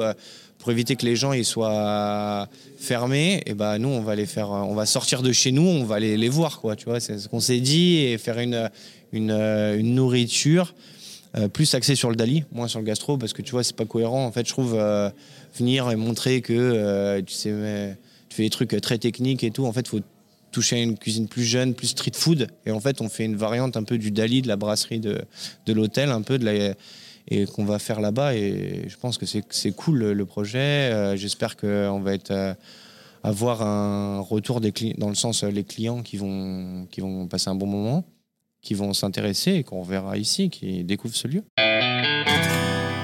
Pour terminer, Maury, quelques petites questions en rafale pour encore plus te connaître. Euh, je voulais savoir, même si tu m'y as répondu à demi-mot tout à l'heure, est-ce que tu as une routine matinale incontournable? Ouais, le, le café, le café, les mails, la première chose que. Après, euh, moi j'ai un problème, je suis toujours un peu sur le, téléphone et tout. Nous les jeunes, il y a toujours le téléphone dans la poche. On regarde toujours, je suis un peu les mails et tout. En fait, j'aime pas être, j'aime pas être dépassé par les événements. En fait, j'aime bien euh, anticiper et pas euh, me retrouver acculé de 500 mails à me dire ouais ça, le dossier, le truc et tout, le machin. Donc je suis toujours. je suis un peu ça, un peu comme quand tu regardes sur Instagram. c'est un peu comme la zapette à la maison quand tu. Tu vois, ces trucs, les, tes parents qui changeaient tout le temps les chaînes, bah toi, maintenant, c'est avec ton téléphone, tu. Et après, euh, j'aime bien manger le midi avec mes, avec mes adjoints et tout. C'est un bon moment de la journée. En fait, le repas, c'est un, un moment important, tu sais, où tu es assis et tout. J'aime pas manger debout sur un coin de table où t'es. Tu vois, faut prendre le temps de s'asseoir. Tu sais, tu prends. Tu sais, le temps, ça se prend, en fait, c'est vrai. Quand les gens, ils disent euh, Ouais, j'ai pas le temps, j'ai pas le temps, ça va. Enfin, faut s'asseoir un peu dans la vie. Au même titre que d'autres métiers, euh, la restauration, euh, la gastronomie, c'est quelque chose de très prenant. Qu'est-ce que tu fais, toi, euh, en dehors euh, Est-ce que tu as des passions euh Moi, j'aime bien jouer au foot. J'aime bien jouer au foot, j'aime bien courir, j'aime bien faire un peu de sport comme ça. Après, avec mon fils et tout, ça a changé un peu la donne parce que, bah, tu vois, t'es pas trop là la semaine, donc le week-end, t'as envie d'être un peu plus présent. je me suis découvert une passion grâce à des, amis, des gens, des clients sur le vin. En fait, c'est un truc que je suis passé à côté tellement long- enfin en fait où j'y prenais pas goût en fait avant tu vois et je comprenais pas mais quand j'ai commencé à plus à faire la cuisine manger et tout en fait tu comprends que le vin c'est lié. C'est quelque chose qui est important aussi dans le repas. C'est pas quelque chose où tu te dis ouais euh, tu vois c'est et c'est très complexe le vin. Et moi je trouve ça vraiment cool. Euh, et j'ai des amis là dedans tu vois donc c'est cool euh, tu viens à la maison tu fais à manger tu ouvres une bonne bouteille de vin c'est c'est le kiff et le foot le foot moi j'ai pour le PSG Ouais, gros fan du PSG. ouais, je- ce soir, euh, je suis triste quand il y, a la- y a la Champions. Je travaille tout le temps. Moi, c'est. Est-ce que tu as une peur irrationnelle? Euh, j'ai le vertige. J'ai le vertige de ouf, mais. Ouah, ça me fait. Tu vois, comme tout à l'heure, je parlais de ça, quand tu as, les trous d'air dans l'avion, moi, ça me. Je suis en haut d'une montagne et je suis déjà resté tétanisé. euh, Pourtant, j'ai, comme on dit souvent, la peur n'évite pas le danger et tout, mais moi, ça me, ça me, ouais, ça me bloque. Les, enfin, les animaux, les trucs, enfin, j'ai aucun, aucune peur, euh, le noir, enfin, rien. J'ai pas de peur, mais le vertige. J'ai déjà fait des, des randonnées où je suis monté dans des trucs et tout, et euh, ça m'est arrivé au Machu Picchu. J'ai fait mon voyage de noces, je suis parti là-bas au Pérou, je suis monté en haut et au moment de descendre, en fait quand tu montes, tu vois, tu vois pas en bas. Donc tu regardes devant toi et tout, tu grimpes, tu grimpes parce que tu fais attention où tu mets les pieds. Je arrivé en haut, j'ai vu la vue, j'ai dit wow. Tu te tiens à ce qui te rassure le plus et au moment de descendre, wow, je cru que je j'allais jamais pouvoir descendre en fait, je Ouais, C'est ouais, dans la tête comme physique. je veux pas euh, être grossier mais limite tu te chies dessus quoi, t'es pas Ouais. bien quoi. T'inquiète, on peut se permettre de familiarité dans mon émission. Qu'est-ce que tu penses des émissions euh, comme Top Chef donc, qui ont permis à, à la cuisine d'être ce qu'elle est aujourd'hui, d'être aussi en vogue, j'ai envie de dire? Est-ce qu'on pourrait t'y voir d'ailleurs? Hmm, en tant que candidat euh, aujourd'hui, non. Non, non, Parce en que tant je- qu'intervenant, Ouais, c'est- j'ai- ouais, franchement, j'aimerais. Enfin, je pense que c'est. En fait, je pense que c'est cool parce que Top Chef, je pense que ça a permis justement, comme tu disais au début de l'émission, en fait, de déclasser cette, euh, ce métier, ce- cette profession en tant que voix de garage et au contraire comme un, un truc de créateur, d'artiste et tout. Après, euh, moi, souvent, je mets en garde les gens de pas croire non plus que il y a la télé, il y a la réalité, tu vois, c'est Instagram versus réalité. C'est euh, il y a, a beaux côtés, mais aussi il y y des, y a des côtés, euh, je dis pas sombres, mais je veux dire c'est c'est des métiers où voilà où tu passes des, des heures, c'est un investissement personnel. C'est pas facile tous les jours. Il y a beaucoup de gens qui ouvrent des restaurants, mais il y en a beaucoup aussi qui en ferment. Il faut faut pas croire que euh, que une heure et demie d'émission, deux heures, euh, c'est la vie de tous les jours. C'est C'est pour ça que je fais cette émission aussi pour montrer le travail qu'il y a derrière. Mais c'est vrai que quand les gens ont un peu d'argent de côté, ils montent un resto. Genre, euh, c'est bizarre. Ouais, c'est, c'est, tu vois, moi, je, je prends mon temps parce que je me dis, et puis en plus, je suis content parce qu'avec toutes les crises, euh, moi, je plains tous les restaurateurs et tout, tu vois, c'est un, c'est un métier. Regarde, euh, tous les mecs euh, qui ont des restos, t'ouvres, euh, t'as les gilets jaunes, t'as les manifestations, les attentats, derrière, tu te tapes le Covid. Ouais, gagnant. ouais. c'est tu quand tu dois vivre de ça en fait euh, bah voilà en fait euh, je pense que moi j'ai travaillé avec des patrons qui étaient qui étaient propriétaires et en fait euh, quand tu discutes avec eux en fait euh, bah tous les jours tu te dis est-ce qu'à la fin du mois tu vas pouvoir payer tes gens? Parce qu'il faut que tu remplisses ton restaurant que tu que tout le monde y trouve son compte en fait tu vois et c'est ça qui est c'est plus la même limonade tu vois. La question people du podcast, est-ce que tu as déjà eu un petit caprice d'une personnalité, sans la citer bien sûr, euh, pour, euh, pour un plat, une demande un peu loufoque? En vrai, soit je suis trop imbibé là-dedans ou plus rien ne m'étonne, ou euh, non, vraiment, les gens, en fait, euh, c'est ra- c'est rare, c'est rare. Après, moi, la seule chose que je, je fais pas ici, c'est euh, justement de faire des. de- je fais tout dans la, dans la limite du possible. C'est-à-dire que si j'ai pas, je vais pas faire quelque chose de mal. Je préfère expliquer au client que voilà, c'est pas. Tu vois, demain on me demande une salade de tomates, bah je m'excuserai, mais tu vois, j'ai pas de tomates ici et je veux pas en faire. Pourquoi je trouverais une alternative. Je vais pas dire. En fait, j'aime pas dire non. Je trouve que le non, c'est c'est pas bien. Tu vois, ça, ça bloque les gens. Mais dire euh, malheureusement, euh, je vais pas pouvoir faire ça, mais je peux vous proposer ça et trouver une alternative plus sympa. euh. Tu disais en début d'émission que c'était un lieu chargé d'histoire. Il paraît que certaines personnalités euh, avaient leur habitude. Est-ce que tu pourrais nous citer une petite anecdote Ouais, ici c'est un, lieu. Moi, j'ai pas, j'ai, pas- connu, hein, mais euh, moi j'aurais kiffé être là à l'époque où Dali il vivait ici. Tu vois, je pense que ça devait être un sacré bordel. Et moi, j'aurais, j'aurais aimé rencontrer ce mec. euh, euh, tu vois, j'adore en fait les gens qui sont pas comme tout le monde. Tu vois, c'est, c'est le mec qui t'apporte quelque chose dans la vie. Tu vois, tu te dis, ouais, il en faut pas trop, tu vois, il en faut pas trop des. Mais tu vois, quand ici il a acheté de la peinture de sa fenêtre, quand quand Picasso, euh, il y a un trou dans un tableau là-bas dans le salon Marie-Antoinette où en fait l'histoire raconte après est-ce que c'est vrai, est-ce que c'est pas vrai. Dieu seul nous le dira, mais euh, qu'il aurait sabré le champagne et que le bouchon aurait atterri dans la toile. Et aujourd'hui, il y a un trou dedans en fait. Donc c'est comme si le bouchon s'était plugué, tu vois, dans, le, dans la toile. Et il y a pas mal d'histoires. Ça a été un lieu qui est chargé aussi parce que pendant la Seconde Guerre mondiale, en fait, c'était un, un lieu où euh, les Allemands étaient ici aussi, euh, où ça s'est négocié pour éviter qu'ils fassent euh, exploser Paris. Tu vois, il y a eu beaucoup de. C'est un hôtel où il y a hum, beaucoup de célébrités aussi qui viennent, mais c'est un hôtel en fait familial dans le sens où les gens ici, il peut y avoir des célébrités comme des gens. euh, euh, normaux comme toi et moi, tu vois, où tu viens, tu viens passer un bon moment, mais euh, les gens sont pas dans le, c'est pas un hôtel bling bling showbiz où tu vois, m'as-tu vu? C'est ici les gens sont vraiment, c'est vraiment de c'est et tu vois en fait ça fait partie de ton quotidien. Tu peux rencontrer des célébrités régulièrement, il y en a ici, tu vois, mais c'est pas le truc. Bah tu vois, ils ont le droit de vivre comme tout le monde en fait, et tu vois, euh, je pense que eux se sentent bien ici dans ce sens-là, tu vois, de se dire, euh, tu profites du de pas être là. euh, je pense que tout le monde a besoin un peu de temps pour soi, tu vois. C'est comme moi quand je m'assois pour manger, bah, je pense que eux, ils ont besoin de ce moment-là aussi, tu vois. Trois dernières questions, Amaury. Euh, je voulais savoir si tu avais quelqu'un à me recommander, peu importe son degré de notoriété d'ailleurs, que ce soit un ami ou pas, pour que j'invite à ce podcast et que je déroule son parcours comme euh, on l'a fait ensemble avec toi. Ouais, moi j'ai un, j'ai mon témoin de mariage, tu vois, qui est, qui est chef de cuisine à l'auberge Nicolas Flamel. C'est une histoire un peu utopique avec lui parce qu'au début, lui, lui et moi, on pouvait pas se blairer, on a des caractères un peu différents. Et tu vois, aujourd'hui, c'est mon meilleur ami, était témoin de mariage, tu vois, la vie a fait que, tu vois. euh, C'est c'est cool de dire, en fait, avec les cons qui changent pas, tu vois, c'est de se dire, euh, quand t'es jeune, t'es un peu con, t'es un peu foufou. Et un autre super euh, chef qui était l'adjoint de Romain Médère, euh, j'espère qu'il aura un beau projet euh, par la suite, qui est Emmanuel Pilon, qui a fait Admo, là, qui vient de se terminer et tout, et, euh, qui un- et je suis le parrain de sa fille et tout. C'est un super, euh, pareil, c'est un super copain. C'est mes deux super euh, potes de la restauration, euh, Bah, tu me donneras le. le avec des grands cœurs, avec plaisir, avec plaisir. Question philosophique du podcast. À qui aimerais-tu dire pardon? Ouais, je dirais. euh, je pense à tous les gens avec quand j'ai commencé un peu dans ce métier-là où tu vois, t'es un, t'es un sale gosse en fait. Moi, j'étais un, chien de garde en fait. J'étais, je pense, je pense pas qu'à ma gueule, mais tu vois, en fait, j'avais envie d'y arriver. Donc en fait, c'était un peu cette époque-là, marche ou crève, où tu vois, t'es un peu con-con, tu vois, t'es, t'es une réflexion. euh, tu vois, t'es, t'es pas dans la, la sympathie. J'étais, j'étais, je travaillais en me disant je travaille pour moi, pas pour les autres. En fait, c'était con. En fait, si j'ai pu blesser des gens, en fait, euh, je j'espère pas trop non plus. J'espère euh, qu'ils écoutent pas. Mais écoute, s'ils écoutent, euh, voilà, qu'ils m'entendent que je leur dis pardon. Mais c'est plus dans ce sens-là, ouais.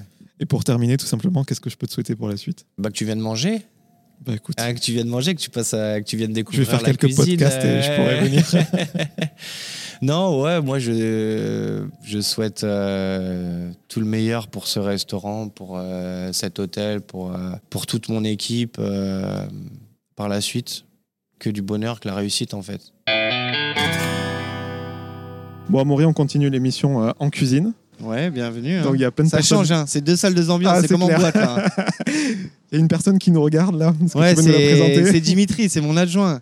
Mais là, là ça va, il y a, per- il y a personne qui le voit, donc euh, ça va. Et... et habituellement, il est timide, mais là, comme il y a pas de vidéo et tout, ça va. Il... ça en privé, il est, il est pas timide. Ouais, ouais, ouais, voilà. Il y a plusieurs personnes qui savent faire devant nous là. Non, c'est euh, voilà là en fait c'est un peu la, la, la pause euh, juste avant le service donc les gens euh, les cuisiniers euh, partent manger euh, on est quelques-uns souvent à rester pour euh, des petites choses et tout c'est euh, vous voyez tout le monde a le sourire et tout tout le monde est content d'être là. C'est c'est vraiment important pour nous d'être dans une dans une atmosphère de travail où euh, chacun se sent à sa place et en- avec une bonne dynamique en fait. Pour moi c'est vraiment quelqu'un qui fait la gueule en fait pour moi c'est c'est horrible en fait. Je vais je vais le faire chier jusqu'à temps qu'au moment qu'il sourit en fait. C'est Sinon, ça peut impacter en plus tout le reste de l'équipe. ouais et puis tu, tu peux être que bien en fait je trouve que le travail c'est vrai le, travail c'est la santé mais c'est un peu vrai en fait euh, j'aime bien cette, cette philosophie en fait tu peux avoir, euh, ça te vide la tête en fait Je suis d'accord. Tu l'as dit tout à l'heure pendant l'émission, une quinzaine de personnes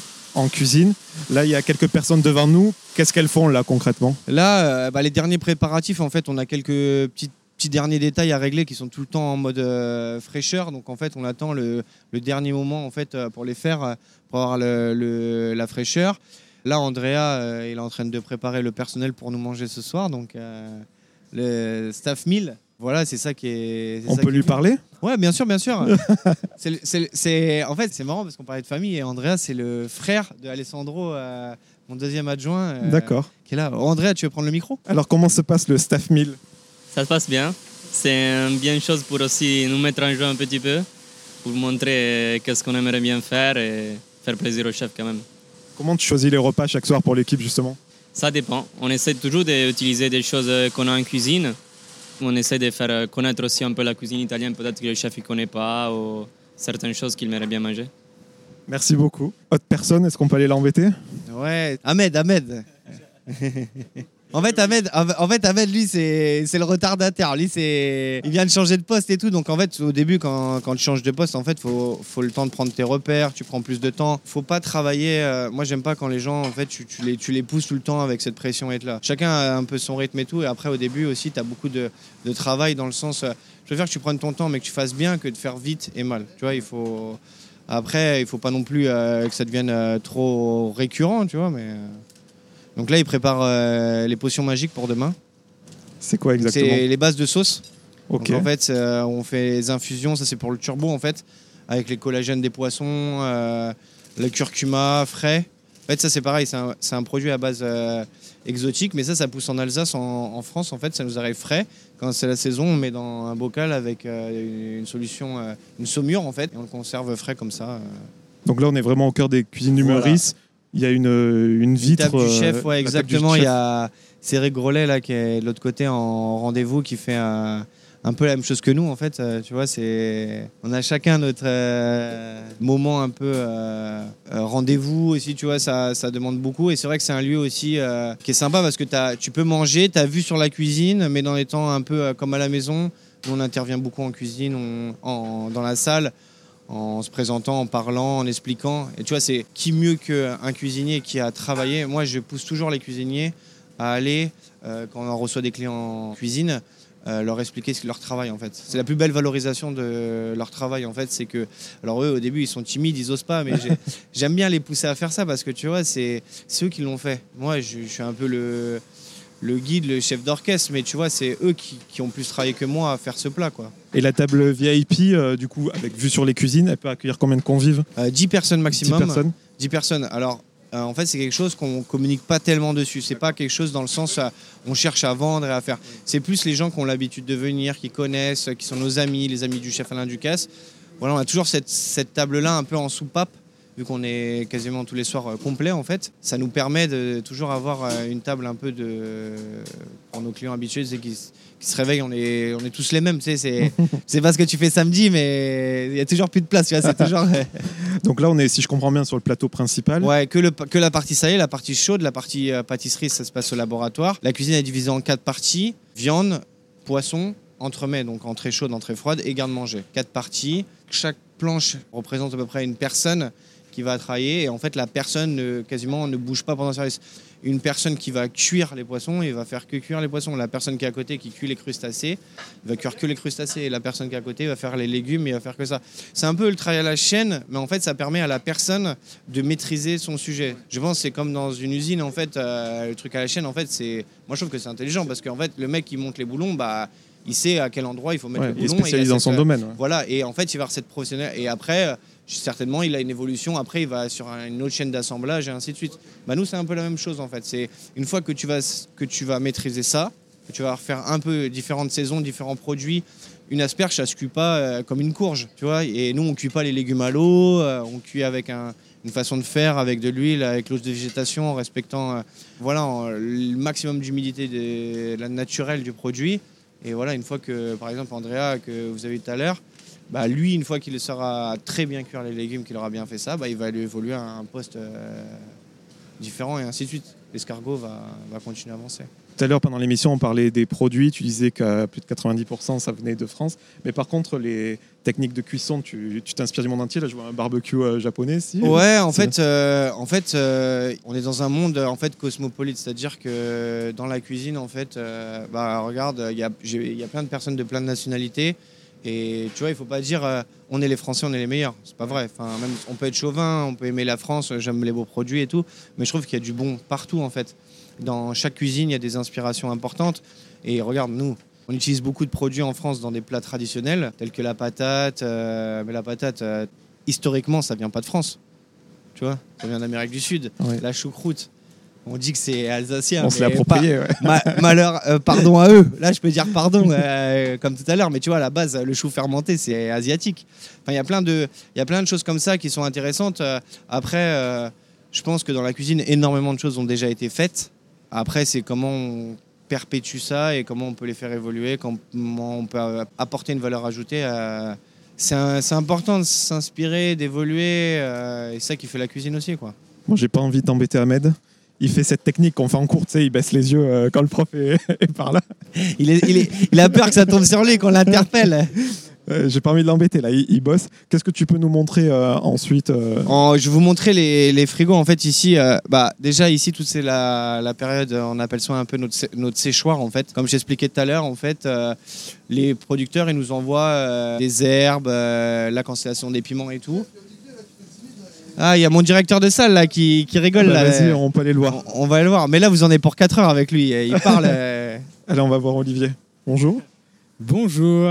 Est-ce que, est-ce que vous pouvez nous parler de votre rôle dans, dans le Meurice? Ah, donc, je suis Olivier Bicao, je suis le directeur, donc, du, directeur de salle donc, du Meurice Alain Ducasse. Et j'ai la chance d'être l'ambassadeur de la cuisine de mon chef.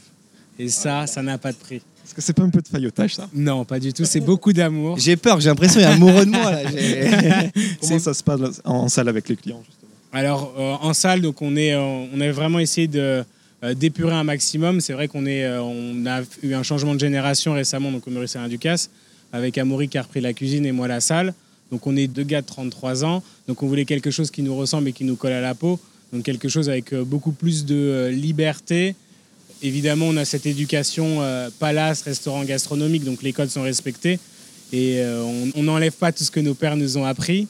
Euh, cependant, on voulait beaucoup plus de fluidité. Donc aujourd'hui, on essaye vraiment d'accompagner le client dans toute son expérience avec beaucoup de sincérité et de générosité et avec le moins de gestes superflus.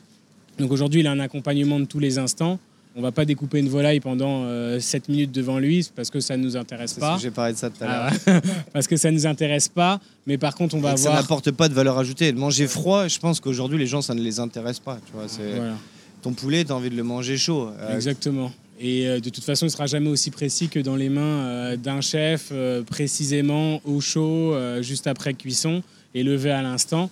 Donc aujourd'hui, par contre, il va y avoir des surprises et de l'étonnement parce qu'on va toujours avoir des attentions. Par exemple, euh, au début du juin, euh, le chef ça va être la saison des fleurs d'acacia, ça dure deux semaines. Euh, le chef va nous donner des, fleurs d'acacia qu'on va présenter sur branche aux clients. Et quelques secondes après, on a un beignet de fleurs d'acacia qui va arriver.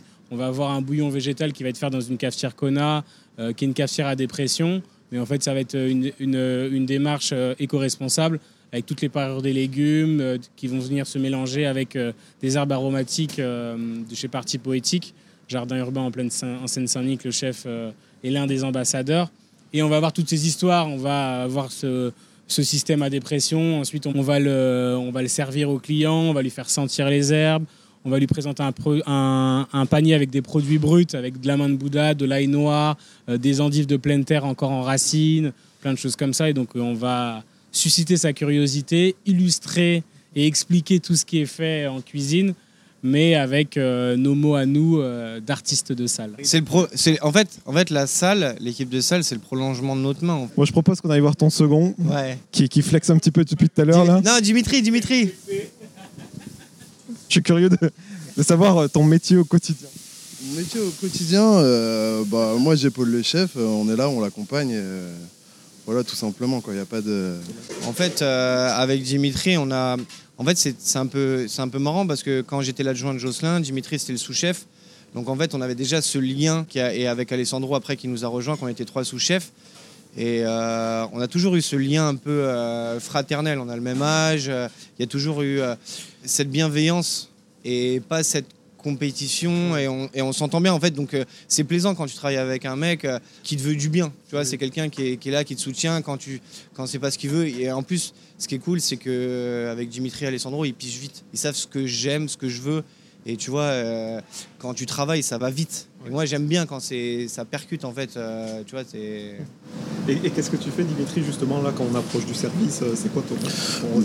Bah, là, on...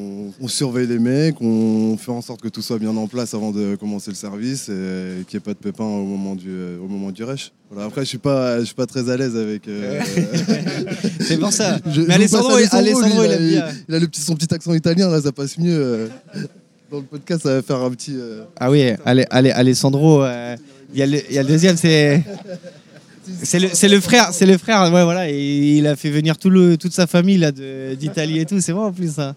Il y en a pas mal, ils sont sur 15 cuisiniers, il y en a 7 en cuisine qui sont italiens. Et Alessandro, c'est un peu leur, euh, leur père ici, hein, c'est le, le padrino. On vient apprendre la vraie cuisine en France. Est-ce que tu peux nous raconter ce que tu fais, du coup? Ici, Ouais. bah, avec Dimitri, on est les agents d'Amaury et on essaie d'avancer tous ensemble dans la même direction. Depuis quelques années maintenant, depuis 6 ou 6 ans. six ans. Six ans. On était vraiment, euh, euh, comme je t'expliquais tout à l'heure, tu vois, avec Jocelyn, on était vraiment euh, déjà euh, dans cette. On, on dit souvent, on est un peu les trois frères, tu vois. Tu as déjà vu le film un peu ah, Voilà, tu vois, c'est un, peu. C'est c'est un, un peu nous, tu vois. On est. Non, mais tu vois, c'est c'est facile de travailler comme ça, dans la bonne humeur, avec. tu te dis pas, ouais. Est-ce qu'on ne tombe pas dans une, une habitude, justement, pour non, parce que tu vois, euh, là, on revient de vacances. Alessandro, il en a profité pour aller aux États-Unis, pour aller voir ce qui se fait là-bas. On est toujours dans la réflexion, dans la recherche. Euh, Dimitri, tu vois, il est, parti en Israël, il a vu d'autres choses. Euh, Tu vois, euh, moi, je suis parti en Espagne, j'ai vu une autre chose. Et tu vois, on a toujours des moments où on va, manger, on va voir, on va rencontrer, on va chercher. Et tu vois, c'est. C'est jamais une routine en fait. Bah, c'est comme dans un couple en fait, tu vois. euh, tu peux, tu peux vite éteindre la, la flamme, mais le but c'est que toujours qu'il y ait la flamme, non C'est, il y a des gens en fait, euh, même après 60 ans de mariage, ils sont toujours amoureux. Bah nous, tu vois, c'est pour l'instant ça fait 6 ans, ça dure, c'est bien. C'est nous on est, on est au top, tu vois. Là, Alessandro, il hésite à partir, mais je pense qu'il est dans un moment d'égarement, tu vois. C'est comme dans un couple, tu vois. C'est Qu'est-ce que tu as ramené des États-Unis justement euh, T'as as repéré des petits trucs euh, Aux États-Unis? Ou c'était vraiment juste pour les vacances?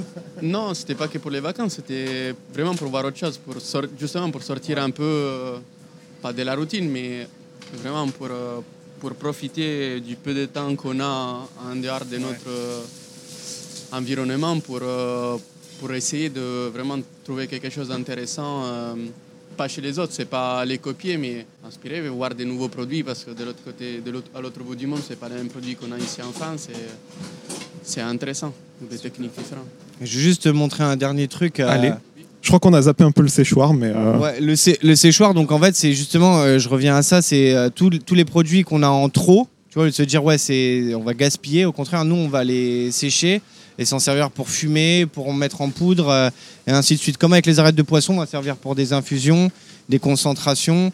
Tu vois, là, il y a Océane qui est en train de passer les dernières sauces euh, avant le service, parce que ça met du temps. C'est, des réductions, des concentrations, donc euh, c'est vraiment très long. Les, la- les déchets, c'est un peu la même philosophie qu'on a. On va, tout ce qui est organique, on va trier, séparer, redonner à la terre ce qu'elle nous a donné. En fait, c'est un peu la philosophie qu'on a. ici. super.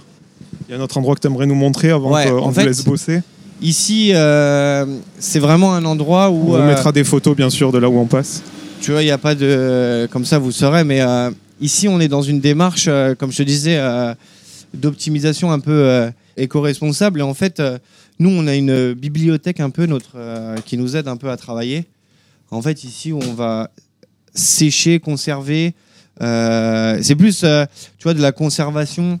Tu vois, c'est un peu comme les, les mecs qui font les potions magiques avec dans des trucs au formol ou tu vois. donc Ouais, c'est un peu- ouais. c'est un peu ça en fait. euh, pour vous expliquer, c'est une chambre froide où il y a beaucoup de bocaux, d'herbes. On appelle ça la, la chambre froide sensible parce qu'il y a une température euh, de conservation à peu près à, à 3 degrés où l'hydrométrie elle n'est pas très, très excessive et ça permet de, de conserver euh, la truffe quand c'est la de la truffe, tous les boissons. euh, c'est pas pas beaucoup de fermentation, on va dire, à proprement parler. C'est plus de la, conservation, en fait, euh, vu que les saisons sont très courtes, comme, euh, comme on l'expliquait. Et tu vois, on essaye d'apporter euh, des aspérités différentes avec un produit.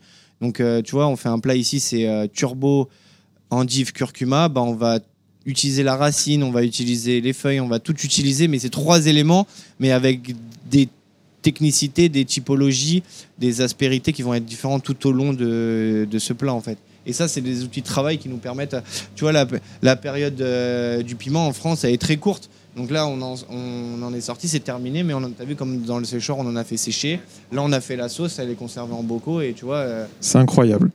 Et il peut y avoir des contrôles, tout est étiqueté nickel. Ouais, c'est carré, c'est vrai, c'est la rigueur, carré. tu vois, c'est important même pour nous, tu vois, on sait le, le vieillissement que ça a, on fait beaucoup de tests, beaucoup d'analyses, et c'est c'est vraiment important. euh. Et au milieu, en fait, là-dedans, on fait euh, ça, c'est les cendres et aussi les, les comment dire les déchets euh, végétaux où il y a où ça ça fait notre compost un peu et on renvoie là-bas. Super. Ben, merci beaucoup, Amaury. On va approcher de l'heure du service, donc je vais pas te retenir plus longtemps. Merci beaucoup en tout C'était cas. un plaisir. Et Au pour, plaisir, venez quand vous voulez. Hein. et pour terminer, tout simplement, comment tu inciterais les gens à venir euh, au Maurice, fort de tout ce qu'on a dit? Si Bon. tu devais euh, Moi, je- quelque chose. Moi, je pense qu'il faut venir avec euh, l'envie, en fait. C'est faut se faire plaisir dans la vie. On n'a qu'une vie, il faut en profiter. Enfin, c'est ouvert à tout le monde. C'est pas, euh, on n'est pas dans un endroit, même si ça peut paraître. N'hésitez pas à pousser la porte, venez entrer. Il n'y a pas que le restaurant gastronomique, il y a d'autres endroits où on peut découvrir notre vision de la gastronomie. Euh, et ça, c'est abordable euh, pour toutes les bourses. Quoi. Et si ça plaît, petit à petit. Ouais, en fait, il faut pas se dire euh, rien n'est impossible. Il faut croire en ses rêves, en fait. Il faut, faut se dire euh, tout ça. Bah, merci, Amaury. Avec plaisir, à bientôt. À bientôt.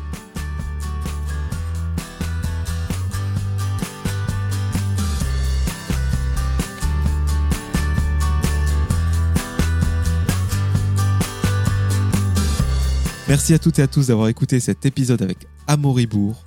Si vous voulez soutenir le projet, vous pouvez mettre 5 étoiles sur Apple Podcast et Spotify et vous abonner à Cadavre sur toutes les plateformes de streaming. Je vous donne rendez-vous très bientôt en compagnie d'un nouvel invité.